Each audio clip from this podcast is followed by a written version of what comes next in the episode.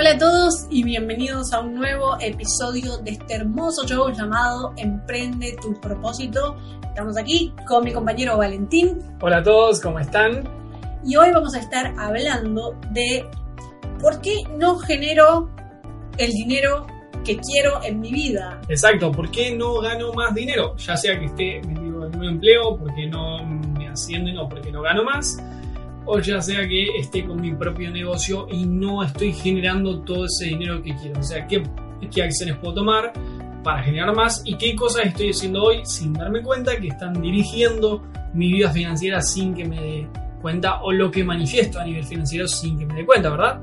Seguro. Este es el nuevo episodio de Emprende tu propósito, el podcast donde aprenderás a convertir tu pasión en un negocio online que ames y te permita crear una vida de abundancia, viajes y libertad, conducido por Agos y Vale de Reinvención Inteligente. Les recuerdo que esta es una de las preguntas que nos llegan a nosotros semana a semana en nuestro Instagram, porque ahora, a partir de ahora, todos los podcasts van a estar respondiendo a las preguntas que ustedes nos manden. Así que si querés hacernos una pregunta eh, o que hablemos de un determinado tema que para vos es importante en este camino de reinventarte en lo personal y en lo profesional, por favor envíanos un mensaje en nuestro Instagram que es arroba reinvención inteligente o instagram.com barra reinvención inteligente porque leemos todos los mensajes, tomamos todas las preguntas, así que tarde o temprano vamos a contestar también la tuya. Tal cual, eh, como saben estamos grabando aquí desde Estambul, Turquía, eh, como ya les hemos contado en episodios anteriores, tuvimos que suspender un ratito la grabación de episodios anteriores porque hubo ese gran, esos grandes cantos eh, musulmanes llamados a rezar. Pero bueno, si quieren ir conociendo un poquito más de nuestra vida nómada, de nuestra vida viajera y de dónde estamos en el momento en el que este episodio está lanzándose, porque lo estamos grabando hoy, eh, principios de septiembre de Estambul, pero puede que cuando lo escuches ya estemos por otra parte del mundo. Sí, creo, creo que vamos a estar en Lisboa. No estoy segura, pero creo que vamos a estar ahí en Lisboa eh, haciendo un increíble viaje con amigos, así que estén atentos también a nuestras historias porque compartimos un poco de cómo es este estilo de vida de traviajar, o sea, de trabajar y viajar a la vez, porque tiene un montón de cosas muy hermosas eh, y un montón de cosas que, también nos gusta compartir con ustedes, como por ejemplo esto, de estar grabando un podcast hoy en Estambul, eh, la otra serie de podcast la grabamos en Florida, la próxima la grabaremos creo que desde Italia, Tal cual. Bueno, a ver, me parece que es, bueno arrojar que si ustedes quieren que hagamos un episodio contando un poquito cómo nos organizamos, cómo es esta vida realmente nómada digital, cómo es que trabajamos, o sea, cómo organizamos nuestro tiempo, o si realmente estamos trabajando desde la playa, como esas fotos que se ven por todos lados, o cómo es la organización que tenemos, si trabajamos mucho, si trabajamos poco, si trabajar nos permite recorrer o si solo recorremos, cómo es nos encantaría poder contarlo también en otro episodio, cómo es nuestra rutina, cómo nos organizamos, cómo nos ordenamos, sobre todo este año que prácticamente todo el año estamos viajando desde mayo, ¿sí? Entonces, cómo nos vamos ordenando también y cómo nos vamos adaptando a cada país con sus reglas, con sus cuestiones. Eh, cómo hicimos, por ejemplo, en Cuba, que estuvimos dos semanas y en Cuba el internet es súper limitado, no pudimos trabajar ni un minuto. ¿Cómo resolvemos o cómo nos preparamos para esas cosas? Como un kit de supervivencia eh, para el nómada digital y para que ya se vayan eh, ya lo vayan teniendo en cuenta quienes están camino a crear una vida nómada. Em, pero bueno, vamos de lleno, si te parece, ya a ponernos desde distintas perspectivas a cómo abordar este tema de no gano tanto dinero como quisiera, que eh, cómo hago para ganar lo que realmente quiero ganar, para generar realmente el dinero que quiero generar. ¿Sí? ¿Te parece empezar, a vos? Bueno, yo creo que mm, a veces, digamos, me gusta tirar algunas sentencias un poco incómodas eh, pero a mí me parece que siempre ganás el dinero que crees merecer. Bien. Esto puede sonar un poco polémico porque me van a decir, no, pero yo, eh, a mí me pagan un sueldo, yo claro que quisiera ganar más y bla, bla, bla, bla muy cierto, pero por otro lado, también es como que uno puede decir, uno tiene en su vida el dinero que cree merecer si ese sueldo te parece miserable, si no te alcanza, si no te gusta la cantidad de dinero que te pagan mes a mes, tenés que ponerte inflexible en generar más dinero, ya fuera en otro trabajo, con trabajos alternativos, y si es con tu propósito y emprendiendo tu propósito, entonces ahí Más aún, porque cuando uno emprende, cuando uno es dueño de su propio negocio, una de las grandes libertades que uno tiene es que uno puede elegir cuánto ganar. O sea, no siempre es tan fácil como, ay, yo quiero ganar 60 mil dólares y bla, bla. No, no siempre tiene esa facilidad porque uno tiene que generar un sistema que lo genere. Y ya vamos a estar hablando de eso porque es otra de las preguntas que nos hacen un montón. ¿Cómo vendo más con mi negocio, con mi emprendimiento? Ya lo vamos a hablar más de lleno en otro episodio. Pero hay un factor mental muy importante que a uno le delimita cuál es, qué es lo caro, qué es lo barato, qué, qué es lo que uno siente y percibe como mucho dinero, poco dinero. Parece que la cosa puede empezar por ahí. Tal cual. A ver, creo que también, a ver, uno puede ganar más dinero desde el mismo lugar en el que está, pero transformándose en una persona diferente. ¿sí? Esto es, no necesito dejar mi empleo, podría llegar a ganar más, sí, puedo llegar a ganar mucho más desde mi empleo, pero tiene que cambiar mi enfoque respecto al dinero y respecto al trabajo en sí.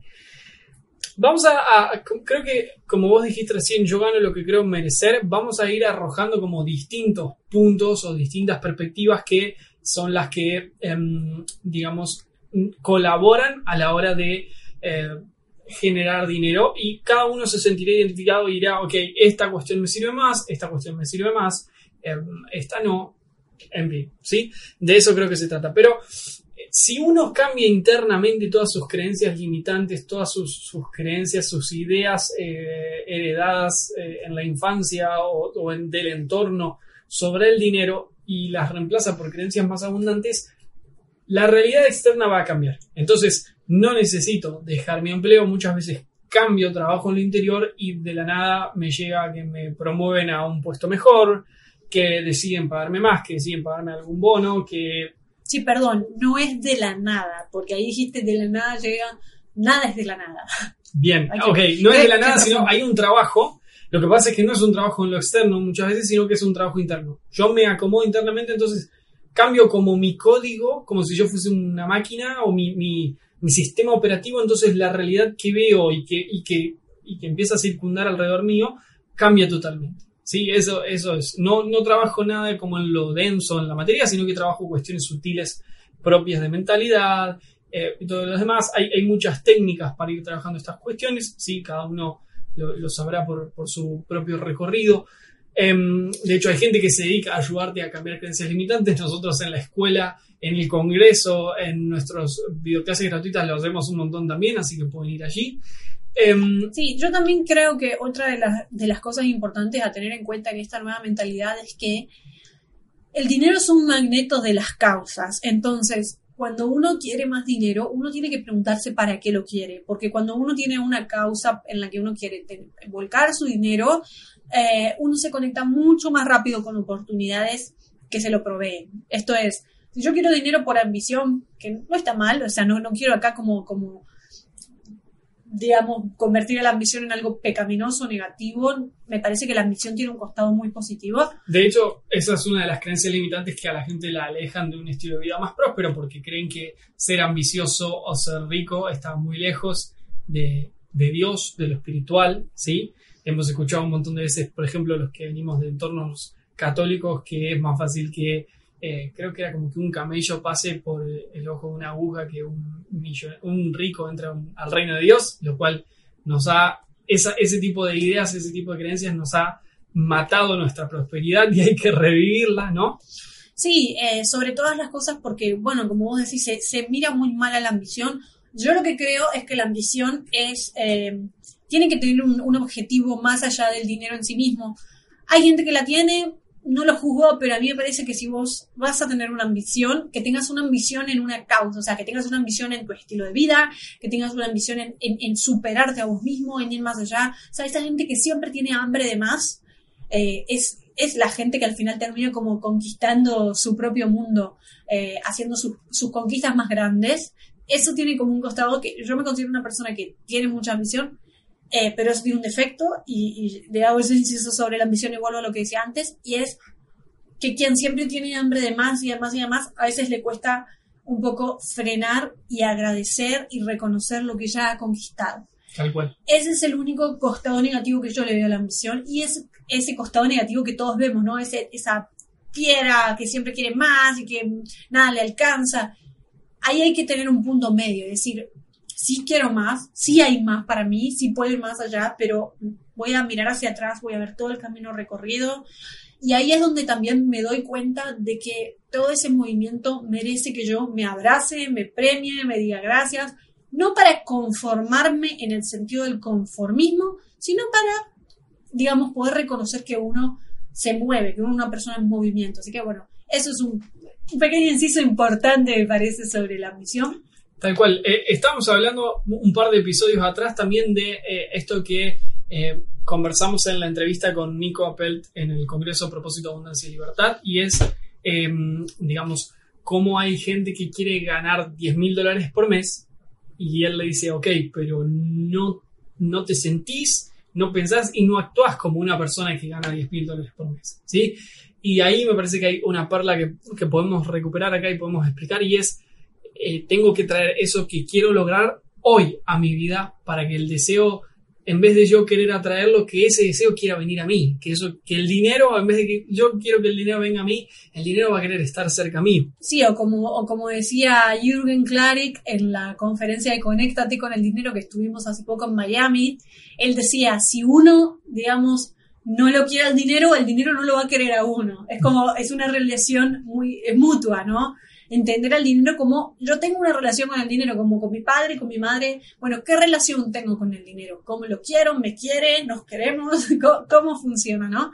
Entonces, cuando uno empieza... Hablo bien del dinero, digamos, cómo lo, cómo lo trato, cómo lo gasto, cómo lo administro, todas esas son cuestiones que en una relación son súper importantes y aquí es muy importante también poner el ojo también. Sí, sí, totalmente. O sea, así como puedo reflexionar de mi relación de pareja, puedo reflexionar del mismo modo y haciendo atención a los mismos puntos con el dinero también, ¿sí? También es obvio que uno no va a tener una relación súper amigable con el dinero si es que uno generó toda la vida dinero haciendo lo que odia. Eso hay que decirlo, porque si toda la vida el dinero para mí fue sinónimo de aburrimiento o sacrificio o esfuerzo o escasez, porque uno puede venir de una familia donde el dinero faltaba. Eso es, es, es algo que tenemos grabado en nuestra mente más primitiva y también inconsciente, porque todo eso que vivimos de niño a veces lo olvidamos, pero opera en nuestro día a día y es uno de los causantes por los cuales no es que no, o sea, la vida está llena de oportunidades. La vida está llena de oportunidades, hay infinitas cosas que uno puede hacer solo que uno con su mentalidad capta una porción de esas oportunidades, dependiendo de dónde está poniendo el enfoque. Entonces, si uno tiene una mentalidad donde no quiere que el dinero llegue a su vida, está captando las oportunidades que generan más de eso. En cambio, cuando uno dice más dinero viene a mí porque yo merezco más dinero, porque necesito más dinero, perdón, ahí, ahí que la necesidad no entra, sino más bien la certeza de que ese dinero tiene un propósito, a eso me refiero, necesito dinero porque tiene un propósito para mí, cambio mi enfoque y conecto con la porción del mundo y de las posibilidades que me van a traer a mí más dinero. Tal cual. Em, creo que revisar las creencias limitantes que tenemos respecto al dinero y a las personas millonarias, o sea, cada uno que revise en su casa, por ejemplo, ah, ok, ¿qué opino de los millonarios? ¿Qué opino de la gente rica? ¿Sí? O incluso ni siquiera de los millonarios, de la gente rica, de la gente que vive como en esa riqueza integral que se siente, qué es lo que, qué pienso de ellos, digamos. Creo que son todos unos, unos, bastardos, por así decirlo, unos, unas personas como egoístas, eh, eh, que están solo interesadas en sí mismos, que... Sí, o avaros, o malas personas, o que generan el dinero, algo habrá hecho para generar todo ese dinero, o sea, es como que venimos mucho también, también hay que decirlo, eh, los latinoamericanos tenemos mucho de eso. Eh, no, me gustan estos generalismos de los, ay, los colombianos somos así, los argentinos somos así, pero hay que decir honestamente que los latinoamericanos sí venimos de una historia donde el dinero eh, ha sido un objeto siempre de, de, problema, desde empezando por la colonización, bueno, como decía... Eh, como decía Jürgen Klarik, que creo que lo voy a citar bastante porque me está recordando mucho a esa conferencia este, esto que estamos conversando, eh, donde ya de por sí eh, las personas que vivían en Latinoamérica... Eh, tuvieron que soportar saqueos, digamos, por claro. parte de, de los colonizadores españoles. Entonces, Ya de por sí, como- oro era sinónimo de violación, sangre, sufrimiento, tal cual. ultrajar mi cultura, ultrajar mi- mis creencias. O sea, ya empezábamos con el pie izquierdo en todo lo que tiene que ver con eso. Pero también, algo que me acuerdo muy interesante que, que, que Jürgen decía y que a mí me parece que yo estuve totalmente de acuerdo, algo gracioso, era que él decía, cuando uno le pregunta a la gente, ¿te gustaría tener dinero? Y la gente responde la mayoría de las veces, sí, pero no tanto, o sea, lo justo y lo necesario para vivir bien, para tener un estilo de vida que me guste y lo que sea. Y él decía, pero ¿cómo puede ser que es la única pregunta que la gente responde así? Porque si uno le pregunta, ¿te gustaría ser una excelente persona? Sí, claro, una excelente persona. ¿Te gustaría tener eh, humildad? Claro, ¿cómo no? Seguro. Uno O quiere sea, tener na- todo. nadie responde tipo, no, sí, me gustaría, pero no tan bueno, solo Claro. un poquito, un lo poquito justo. bueno. Aparte es algo súper egoísta, solo crear para mí, para mi estilo de vida, para Exacto. mi casa, para mi auto, para mis viajes. O sea, ahí hay un punto en donde el millonario se vuelve una persona, o el rico se vuelve una persona súper altruista porque dice yo quiero mucho más dinero y quiero millones para contribuir con el mundo, para aportar a causas eh, increíbles. Y por más que alguien pueda venir y llamarme materialista, al final del día yo que tengo todo este dinero para aportar a causas y para ayudar al mundo, estoy contribuyendo mucho más a miles de vidas que esta persona que no puede llegar a fin de mes y que no tiene tiempo para dedicarle a otro porque está todo el tiempo preocupado por su trabajo, por sus ingresos y todo lo demás. Entonces, al final del día, hay que saber balancear en eso. Estás escuchando Emprende tu propósito, el podcast donde aprenderás a convertir tus pasiones y talentos en un negocio online que sea tu ticket hacia una vida de viajes, abundancia y libertad, conducido por Agos y Vale de Reinvención Inteligente. Creo que todo esto que estamos nombrando son creencias limitantes muy fuertes que hay que trabajar, hay que ver si las tenemos interiorizadas, si nuestras familias tenían estas creencias y actúan en consecuencia de estas creencias, probablemente las tengamos y hay que limpiarse. Em, hace unas semanas nosotros enviamos una newsletter a nuestra lista de suscriptores por email, ¿sí? donde yo les planteaba una pregunta y es, imagínense un niño, ¿sí? que con esa maravilla de ser niño, de estar disfrutando, estar en paz, estar eh, jugando todo el día, viviendo en un mundo hermoso que es el mundo, esa alegría tan característica de los niños, y un niño de 4 o 5 años que no entiende mucho del mundo de los adultos, ¿sí? Pero que cada vez que hay problemas en su casa, que hay discusiones, que hay peleas, que hay gritos, que hay llanto quizás, escucha la palabra dinero, dinero, dinero, y solo la escucha cada vez que hay un conflicto y un problema. Pues ese niño nadie le transfirió ninguna creencia limitante, pero el entorno, ¿sí? Y los traumas, por así decirlo, que vio, aunque no, no es un trauma tan fuerte, pero es algo que queda guardado como si fuese una memoria emocional, y es que dinero igual frustración, igual problemas, igual violencia, y entonces ahí hay una creencia maravillosa, entonces hay una creencia, digamos, limitante, maravillosa en cuanto a, a grandiosa y que va a generar algo muy grande luego, y es que ese niño va a querer toda su vida, cuando sea un adulto, alejarse del dinero, ¿sí? Porque entiende que dinero igual todas estas cuestiones que no quiere, y como quiere alegría, alegría no es sinónimo de dinero en su memoria. Sí, eso es algo como me recuerda, por poner otro ejemplo, eh, ese estudio que yo había leído de, hijos de personas que habían eh, estado en la Primera Guerra Mundial, ¿no? Que dice, hay, un estudio que muestra cómo todos los hijos de esas personas eh, terminan teniendo sobrepeso. Hay un problema de sobrepeso en los hijos y nietos de personas que fueron parte de una guerra. Y a mí me parece, digamos, increíble cómo hay una, quizá no literal, pero sí en el comportamiento, en la emoción, como cuando uno pasó por una situación extrema donde hubo hambre, donde hubo miedo, luego para las siguientes generaciones lo que se da es Una, una transferencia, por así una, decirlo. exacto, una transferencia de hay que comer, hay que comer de más, hay que guardar por si falta, y el cuerpo es un reflejo de ese miedo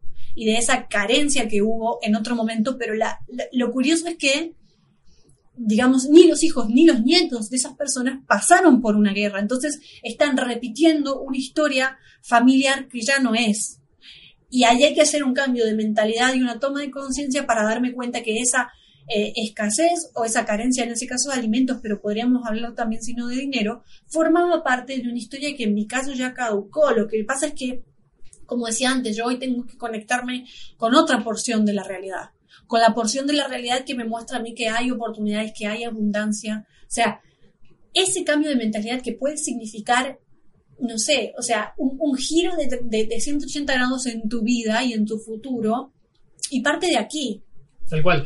A ver, en ese sentido hay, hay situaciones en las que uno se está eh, superando y está cambiando esas creencias donde uno inevitablemente le va a hacer desleal o infiel al árbol genealógico, ¿sí? Porque, digamos, esto lo vimos en nuestra historia y lo vemos en muchas personas con las que hemos trabajado, que cuando uno emprende un camino donde dice, ok, todos en mi familia están teniendo y tienen de toda la vida comportamiento de escasez, yo voy a ser el primero que genere abundancia en este árbol genealógico y automáticamente se empiezan a producir conflictos porque obviamente el árbol genealógico quiere prevalecer, ¿sí? Y no solo quiere continuar teniendo el mismo apellido y tener descendencia, sino tener descendencia en cuanto a las ideas, que esas ideas queden.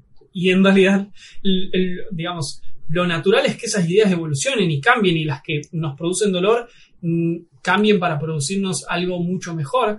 Eh, mm, entonces, esto es un poquito como el que ha visto la película de Disney Coco, que una bisabuela o, incluso o la mamá de una bisabuela, que no sé ¿cómo sería? Tatarabuela quizás. Tatarabuela. Em, tiene una historia muy dolorosa con una pareja suya que era músico, sí, que era guitarrista, cantante. Entonces, todos en la familia y su tataranieto tienen prohibido ser músicos y tal. Y justo resulta que a ese árbol genealógico llega un niñito muy talentoso, muy brillante, muy alegre, que tiene un gran talento para la música. Y entonces a él, como, como propósito de ese árbol, le toca serle infiel, serle desleal y decir yo me quiero dedicar a esto, yo quiero eh, hacer música porque es lo que me hace feliz, este es mi propósito. Entonces, bueno, una cuestión que me parece importante también agregar es cómo a veces tenemos que serle infiel a las ideas del árbol genealógico porque son ideas nocivas y queremos crear algo nuevo. Me gusta cómo, digamos, desde este punto de vista, la infidelidad, que es una palabra súper ahí como tabú,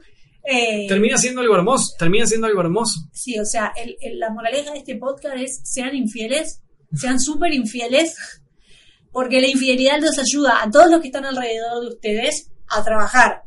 Suena terrible esto, si lo digo sí, No, hay que aclarar el contexto porque alguien corta como esa porción y, y, bueno, va a quedar muy mal. Se va a viralizar. La que promovía la infidelidad eh, igual es cierto. O sea, hay un punto en el cual la traición y la infidelidad ética y ético en el sentido de obedecer a la voz de uno y obedecer eh, el llamado personal y los, los eh, bueno, obviamente si estamos hablando de, de, una infidelidad como la entiende la mayoría del mundo, o sea, es, es una traición a un, a un, contrato, por decirlo de alguna manera, o sea, que cuando uno traiciona un contrato no es una infidelidad ética, pero cuando uno es infiel porque uno realmente está rebelándose, en el sentido de la rebelión de lo impuesto, no de lo, de lo contratado, sino de lo impuesto, uno está, eh, está enseñando, enseñando a que uno tiene un lugar, a que uno tiene una persona, que uno es distinto y diferente al de al lado y al del lado, y eso hay que hacerlo respetar.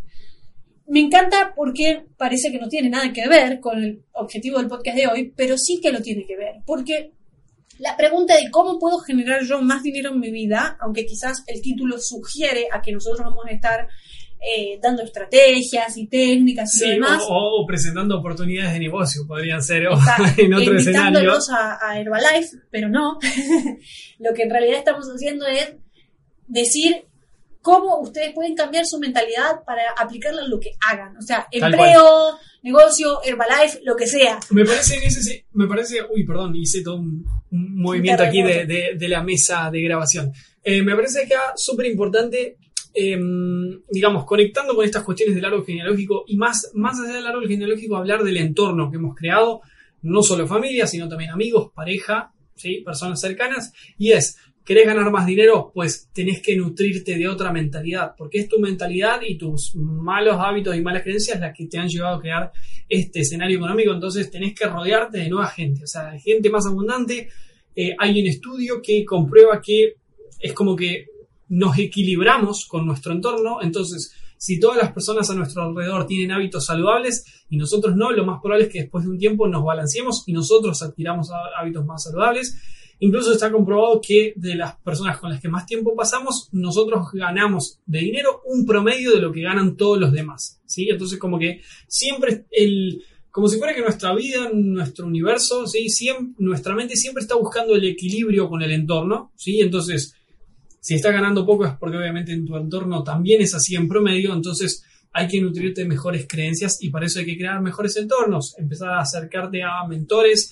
Nosotros creamos el Congreso y lo recomendamos porque ahí te acercas como a la mentalidad de 55 emprendedores que la están rompiendo, que están creando estilos de vida hermosos. Entonces, acercarte, empezar a escuchar a esas personas, empezar a ir a sus eventos o empezar a comprar sus libros o empezar simplemente a charlar más con, o, reunirte más a tomar café con tal amigo que le está yendo bien en este área que vos querés profundizar, por ejemplo, los hábitos saludables. Entonces, acércate a esas personas. Sí, que, no dé vergüenza la pregunta cómo lo hiciste y cómo puedo yo hacerlo también. O sea, a veces vemos a un amigo, una amiga, una pareja, un pariente, lo que sea, que le está yendo bien en un área y a las dos reacciones inmediatas son o sentir como un poco de recelo, así como de, mm, de envidia. De envidia de cómo lo estará haciendo esta persona.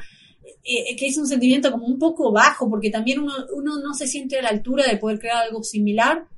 O uno dice, wow, esto me encanta, a ver, contame más, contame cómo lo hiciste. O sea, uno se posiciona en un lugar de estudiante, porque ahí es donde uno entiende, yo no sé todo, yo no sé todo para la vida, hay muchas cosas que puedo enseñar, hay muchas cosas que me las tienen que enseñar a mí. Y cuando alguien a nuestro entorno está eh, haciendo un cambio que a nosotros nos gustaría hacer, acércate, que no te vergüenza, posicionate como aquel que tiene que aprender y, y, nutrite, nutrite de esa, de esa maravilla porque lo vas a lograr. Tal cual. Bien, me parece que ya de cara al final del episodio podemos charlar los últimos minutos que nos quedan de un punto que me parece muy importante y es, lo nombramos hasta en la sopa, pero puede que no lo hayas escuchado o puede que esta vez que lo escuches te hagas eco de otra manera y entiendas lo que estamos queriendo decir en esencia con esto. Pero si no te gusta lo que estás recibiendo, si no te gusta el dinero que está llegando a tu vida, que está ingresando, que estás ganando, eh, no te enfoques tanto en eso y no centres tanto tu queja porque no te olvides que tu realidad va hacia donde tu mente se enfoca, o sea que si tu mente se enfoca todo el tiempo en la queja porque le falta dinero, tu realidad va a ser una realidad donde va a faltar más dinero para que te puedas seguir quejando. Entonces, eso como punto importante, pero también poner el ojo en el dar, ¿sí? Hace poquito subimos un video a Instagram que salió acá del show y es, si querés cambiar algo en tu vida, empezar por el dar, porque vas a dar algo diferente y va a llegar a tu vida algo diferente y porque además quienes más ganan son quienes más impacto producen en el mundo, ¿sí? Que alguien tenga una empresa con mil empleados a lo largo del mundo significa que esa empresa necesita de todos esos miles de empleados y de esos millones de dólares que genera porque está cambiando miles de vidas por todo el planeta. Entonces, centremos el ojo en el dar, que cuanto más demos, así sea nuestro empleo, que demos, que, que demos más de lo que nos piden, que generemos o que lo hagamos más eficazmente o más productivamente, o que mejoremos cosas del entorno hasta que nos llevemos mejor con nuestros compañeros de trabajo, todo eso va a generar que luego a la hora de recibir, a la hora de devolver, como si fuera un causa y efecto, vuelva algo todavía mejor la verdad que me dejaste sin palabras después de esa reflexión. Está eh, muy bien resumido, creo que lo que nosotros queremos expresar aquí no solamente se trata de eh, la mentalidad, sino también de lo que uno entrega. Eh, la entrega que uno hace, que no, no, no irse a, lo espiritual, o sí, pero quiero decir, la entrega en, en lo simple, la entrega en cómo cómo reacciono yo a las oportunidades, cómo yo me comunico con la gente, cómo me relaciono, la, entrega de, lo que sale de mí, lo que yo emito. Entonces, cuando hago un cambio interno, mi emisión cambia y esa emisión genera otro resultado y ese otro resultado cambia mi vida. Es excelente el resumen, me parece una gran manera de terminar. Perfecto, me parece también que se conecta mucho con el tema del próximo episodio que vamos a estar conversando la semana que viene, donde vamos a estar hablando de ¿Por qué? Otra pregunta que nos han traído, ¿por qué no vendo tanto como quisiera con mi empresa o con mi emprendimiento, con mi negocio? Y van a ver también cómo el enfoque también va en esa dirección. ¿Cómo podemos hacer desde nuestro negocio para dar más y mejor, de modo de recibir más y mejor en términos de ventas, de ingresos y demás? Así que bueno, este ha sido el episodio de hoy. Mi nombre es Vale. Estoy aquí con Agos. Y bueno, este ha sido un nuevo episodio de Emprende tu propósito, nuestro show donde cada miércoles lanzamos un programa nuevo y trabajamos a fondo una de estas temáticas. Te mandamos un abrazo grande. Acabas de escuchar Emprende tu propósito, el podcast donde cada semana Agos y Vale te ayudan a convertir tus pasiones en un negocio digital de éxito. Si te quedaste con ganas de más, ve a www.reinvencioninteligente.com barra regalo y accede al regalo que preparamos para ti.